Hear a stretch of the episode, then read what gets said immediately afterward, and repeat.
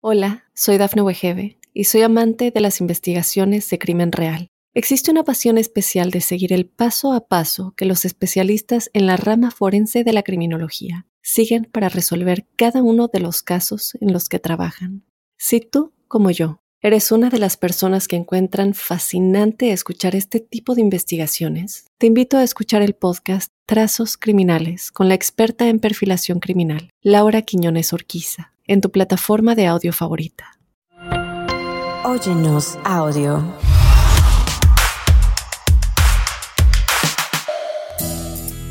Sergio Monsalve llegó como inmigrante desde México cuando tenía solo un año. A sus 17 años vio el taller de su papá arder en llamas y esto lo impulsó para crear su propio negocio. Hoy Sergio tiene tres talleres en el estado de Georgia y emplea a 25 personas. Acompáñeme a conocer a este emprendedor millonario. Hola Sergio. Hola, bienvenida María Alejandra. Mucho gusto, bienvenido tú a Sueño Millonario. Gracias, Gracias, por aceptar nuestra invitación, para estar en este programa y abrir tu corazón para contarnos tu historia de éxito. No, gracias por invitarme aquí al programa. Y bueno, aquí estamos para enseñarles el negocio y darles un poquito de mi historia. Buenísimo, acompáñennos. Cambio drástico, nos pegó fuerte y más que nada yo creo que nos quedamos en shock, ¿no? La familia no supo qué hacer. O sea, y perdieron bueno, todo. todo se perdió. Todo, todo, todo. Ah, Y esa era la única fuente de ingreso de la familia. era la- la única fuente de ingreso en aquel entonces de la familia. Que él soñaba llegar a donde estoy yo, pero no tenía, digamos, la, la educación para llegar a, a ese nivel, ¿no? Yo creo que todos tenemos esas cualidades. Eh, el único diferenciador, yo creo, sería no tener miedo al riesgo. Fracasas si no tratas porque no sabes lo que pudo haber pasado.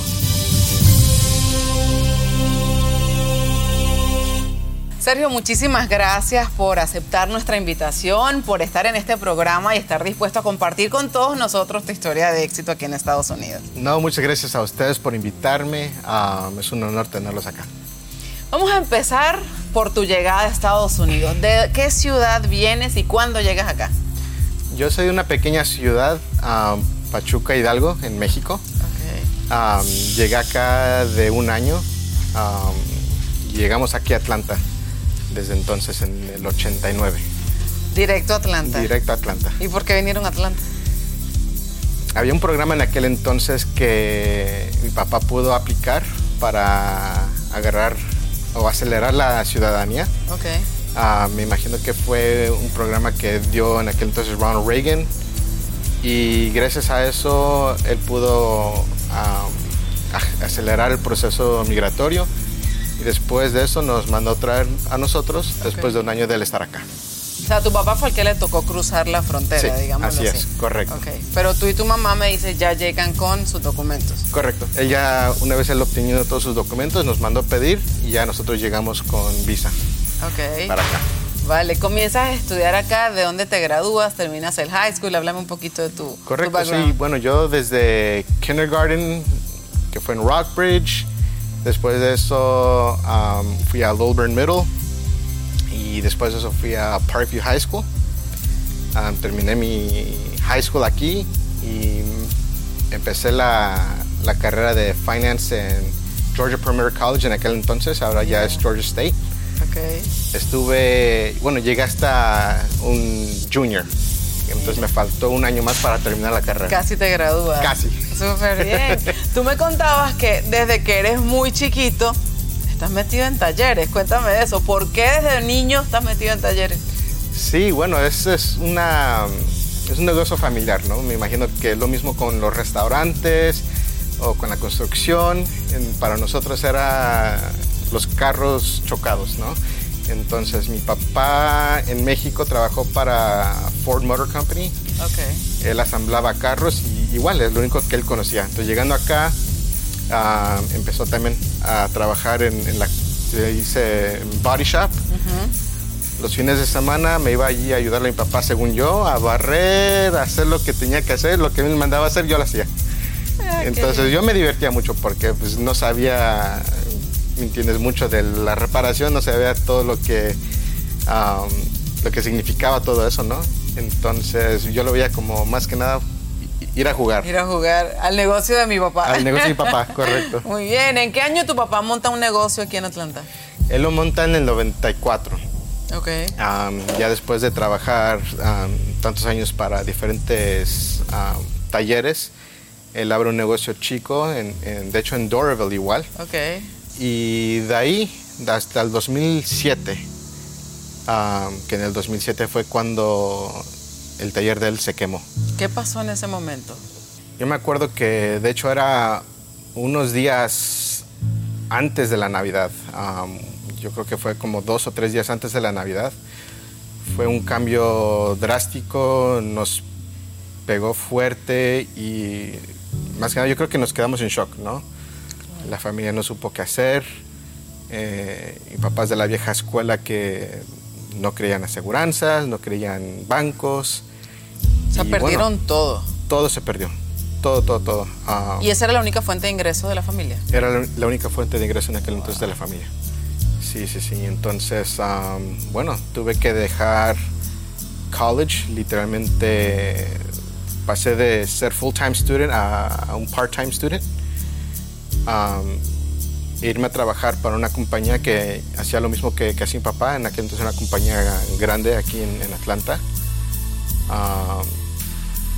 pasaron tres años para trabajando para esa compañía y, fue cuando salió la oportunidad de, de abrir el negocio. ¿Traes, crees tú que traes eso en las venas? De decir, yo voy por mi propio negocio igual que tu familia. Sí, Sí, sí. De hecho, yo tenía siempre eso planeado, ¿no? Desde chiquito. Oh, sí. Desde chiquito veía a mi papá y decía, yo, yo quiero ser como él cuando sea grande, ¿no? Que él tiene su propio negocio. Estuviste durante tres años entonces trabajando en otro body shop mientras reunías el dinero que necesitabas para crear tu negocio. ¿Cuánto dinero alcanzaste a reunir? Así es, yo llegué a reunir 30 mil dólares con eso yo dije, no, ya tengo lo suficiente para montar el negocio y hasta me va a sobrar dinero, dije yo. En aquel entonces tenía 21 años todavía.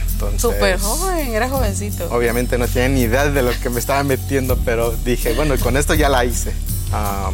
pero después de eso había un, un, local que de pura casualidad estuve manejando cerca de donde estaba trabajando, sobre la Beaufort Highway.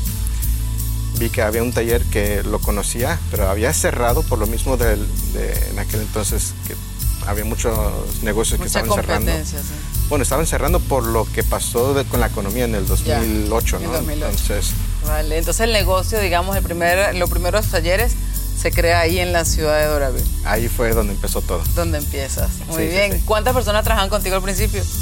Al principio fui yo. Yo era el único empleado y mi propio jefe. muy bien, muy bien. Ok, ¿y en cuánto tiempo ya pudiste contratar a alguien? Dos años después de poder contratar a otra persona. Ah, entonces, ya gracias a Dios estuve a un punto donde ya no podía yo hacer todo.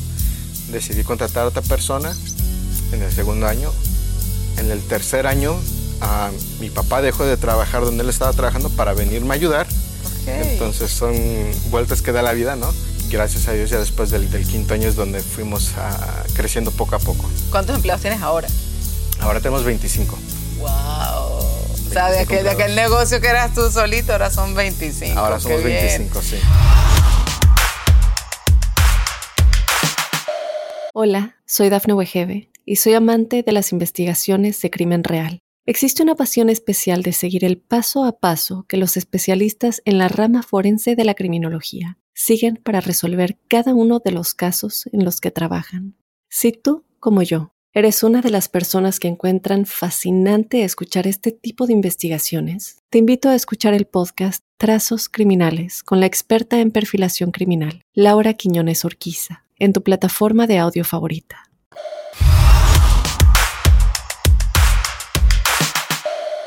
Háblame un poquito de la historia en la que tú empiezas a darle empleo a tu papá, porque me llama mucho la atención que naces en los, o sea, que te creces, te crías en los talleres de tu papá, aprendiendo con él. ¿Cómo se siente luego ser tú la persona que le da trabajo a tu papá? Vente, ven a trabajar conmigo. Es un sentimiento muy especial, es algo que, que, que me da mucho orgullo porque uno se da cuenta de que llegaste ya a un nivel donde dices, ok, ya le puedo ofrecer a mi papá lo que él estaba haciendo en otro lugar, pero ya es padre e hijo, ¿no?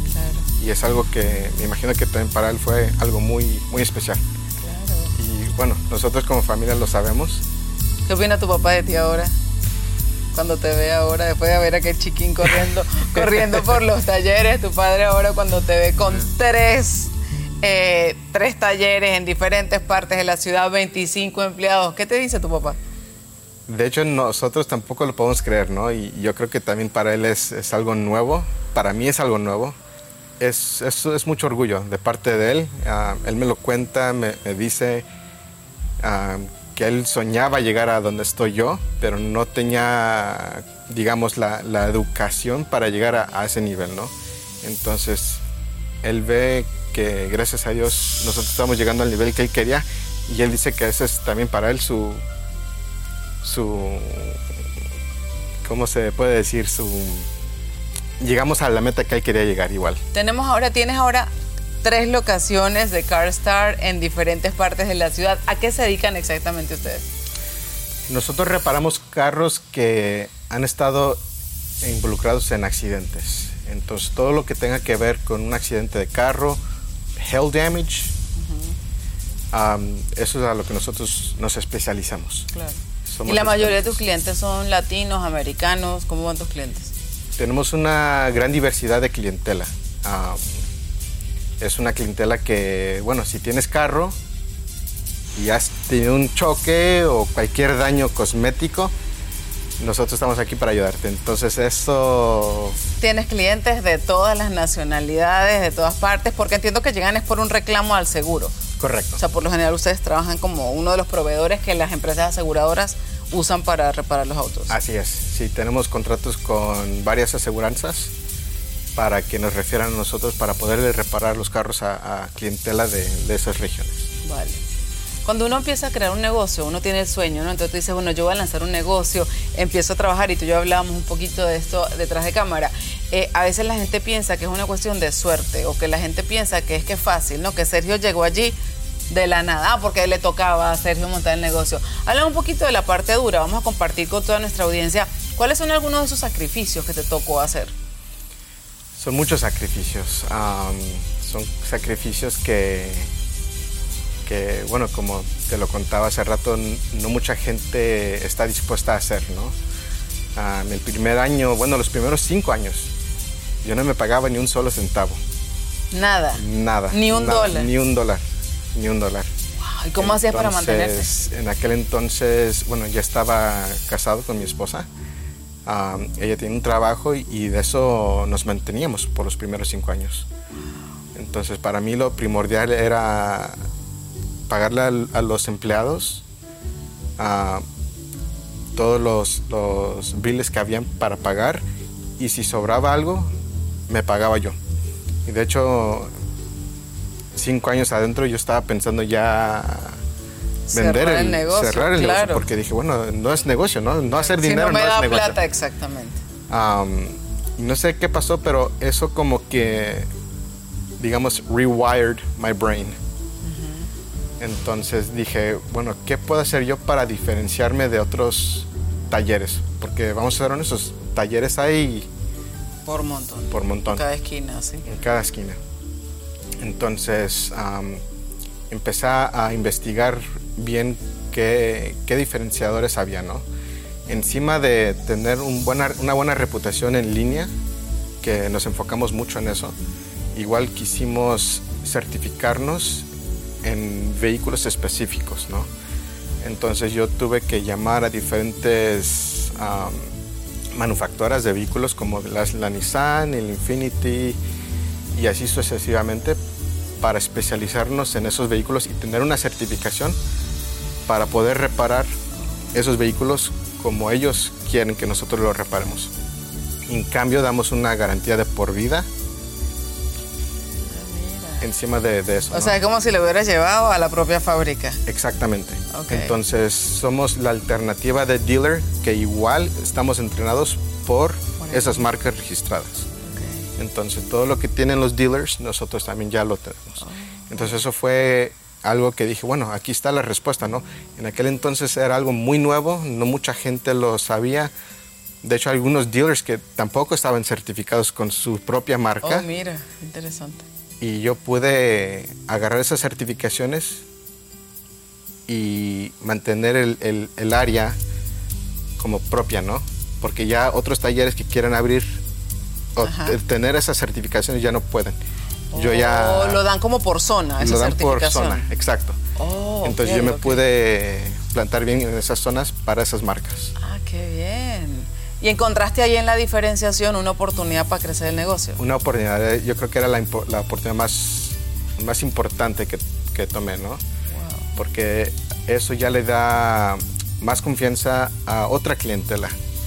Otra clientela que busca otro tipo de trabajo, otro tipo de servicio otro tipo de calidad, que en aquel entonces, aunque lo dábamos, no podíamos decirles cómo, no, no había cómo comprobarlo.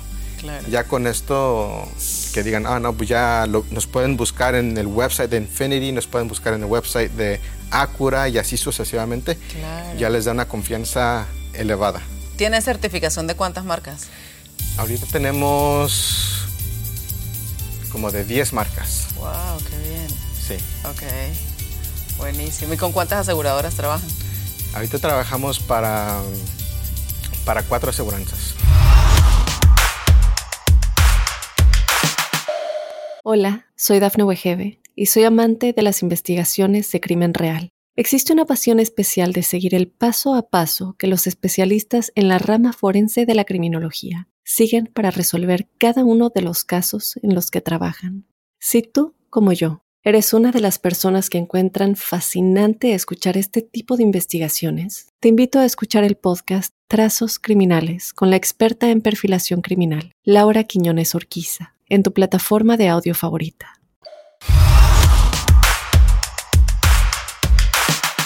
O sea, que mantienen llenos todo el tiempo. Aquí hemos visto movimientos, están por ahí los mecánicos corriendo, los autos aquí reparándose Pasan llenísimos. Estamos llenos, sí, gracias a Dios hay, trabajo. Ah, y bueno, es un chiste entre nosotros de la industria, mientras haga carros y gente siempre va a haber trabajo. claro. Siempre va a haber choque. sí.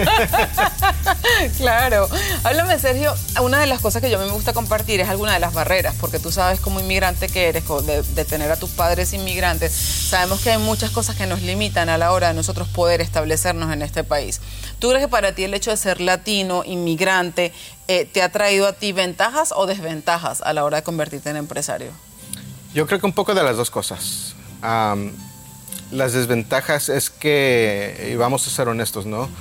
Mucha gente que, te puede ayudar a crecer, digamos, bancos para préstamos o, clientes que, buscan cierta, ciertos beneficios de ciertas compañías, te ven y como que dudan de, tus posibilidades, ¿no? Entonces ahí son desventajas. Las ventajas es también igual, o sea, yo creo que es lo mismo, ¿no? Ven a una persona joven, una persona que, no es tu típico emprendedor y te quieren dar una oportunidad. Diciendo, ah, este eh, muchacho vamos a dar una oportunidad y vamos tiene a... Ganas, tiene ganas, tiene ganas de salir adelante. Sí. Tiene ganas de salir adelante. Entonces eso es una espada de doble filo. Claro. Es verdad, y es así para muchos, ¿no? Creo que muchos inmigrantes nos enfrentamos a eso, que a veces el hecho de ser latino es algo que nos abre puertas, a veces algo que nos complica un poco. En el camino ahora, después de haber establecido los negocios, entiendo que este es uno de tus nuevas, eh, nuevos talleres que abrieron hace poquito, ahora eres parte también de una franquicia. Háblame un poquito de ese proceso para convertirte en parte de una franquicia. Claro, los primeros 10 años éramos taller propio, ¿no? marca propia. Eh, Universal Body Shop se llamaba y se sigue llamando legalmente. pero queríamos crecer. Queríamos crecer y necesitábamos una, una infraestructura. ¿Infraestructura? gracias. Para poder llegar a esas metas un poco más rápido. Claro. ¿no? no es de que no lo podíamos hacer solo, sino que necesitábamos ya contratar a más gente, hacer ciertas cosas que a lo mejor nos iba a, tomar más tiempo llegar a nuestra meta. Ah, y encontramos a, CarStar, la franquicia.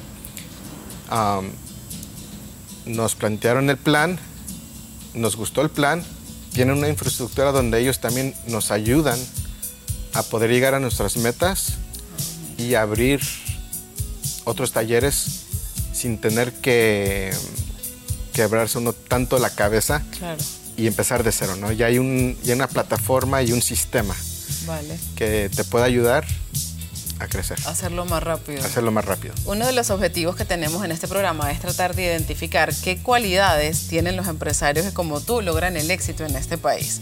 Y te pregunto, ¿qué cualidades crees que tiene Sergio que te han ayudado a llegar donde estás? ¿Qué tiene Sergio que no tiene a lo mejor otras personas que no la logran aquí en este país? ¿Qué te hace distinto, pienso? Yo creo que todos tenemos esas cualidades. Eh, el único diferenciador, yo creo, sería no tener miedo al riesgo. riesgos siempre van a haber, ¿no? O sea, todo depende de, cómo veas cada situación. vas analizando el riesgo y enfrentarlo de enfrente, ¿no? O sea, ver el riesgo, conocer el riesgo, entender el riesgo y aún así decir, ¿sabes qué? Yo puedo más que el riesgo. Y me voy a adelantar al riesgo para que no me alcance. Poco, ser un poco valiente. Un poco valiente. sí, sí, sí. Ese es yo creo que la, lo más primordial que, se necesita para ser emprendedor. Es ser valiente y enfrentarse al riesgo. ¿Cuánto, dinero más o menos vende tu empresa ahora? En este año vamos a terminar a 4 millones de dólares en ventas. entonces ahorita estamos en eso. Imagínate, de aquel taller chiquitito de tu papá que un día vieron en llamas a llegar ahora a tener un negocio de 4 millones. Qué orgullo, qué orgullo, un, un, gustazo para nosotros poder compartir la historia, porque creo que de eso se trata, ¿no? De compartir experiencias así para que otros latinos también se puedan sentir identificados. Quiero que le demos un mensaje a toda la comunidad inmigrante, a personas que como tú llegaron a este país buscando una oportunidad, como tu padre, como tú que llegaste al año y que todavía no han alcanzado su sueño en este país. ¿Qué puedes decirles a ellos? Lo que yo les recomendaría es no tener miedo a, fracasar, ¿no? O sea, fracasas si no tratas porque no sabes lo que pudo haber pasado. Sino si fracasas tratando, ya aprendiste algo. Entonces, siempre hay una oportunidad cuando estás enfrentándote a ciertas, ciertas cosas en la vida, ¿no? Entonces, seguir adelante y cuando tú pienses que ya no, ya no pudiste más, ya no salió el negocio, verlo como una oportunidad, ¿no? Ese es un, algo clave para mí que me funcionó muchísimo. Es qué puedo hacer yo para diferenciarme de los otros talleres que hay o negocios que hay para poner una estampa y decir, ¿sabes qué? Eso es lo que yo tengo que hacer.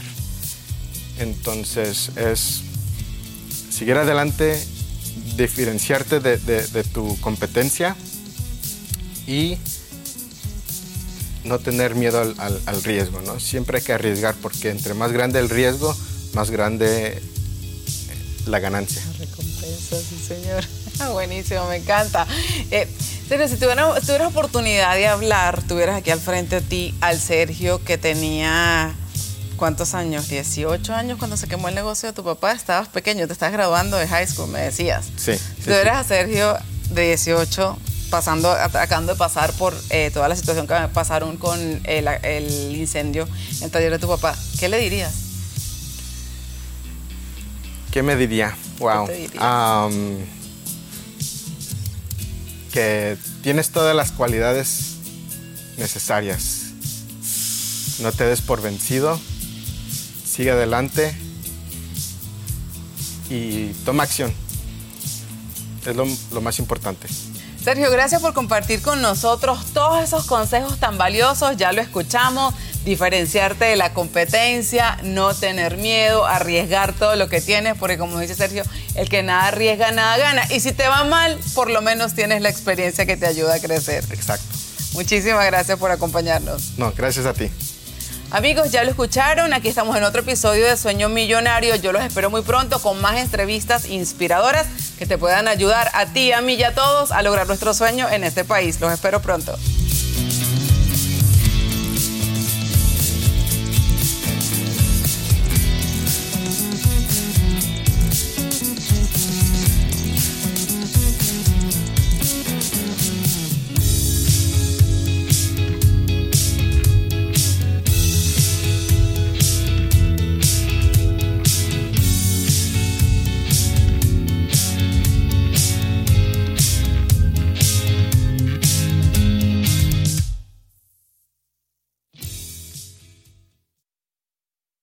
Hola, soy Dafne Wegebe y soy amante de las investigaciones de crimen real. Existe una pasión especial de seguir el paso a paso que los especialistas en la rama forense de la criminología siguen para resolver cada uno de los casos en los que trabajan. Si tú, como yo, eres una de las personas que encuentran fascinante escuchar este tipo de investigaciones, te invito a escuchar el podcast Trazos Criminales con la experta en perfilación criminal, Laura Quiñones Orquiza en tu plataforma de audio favorita.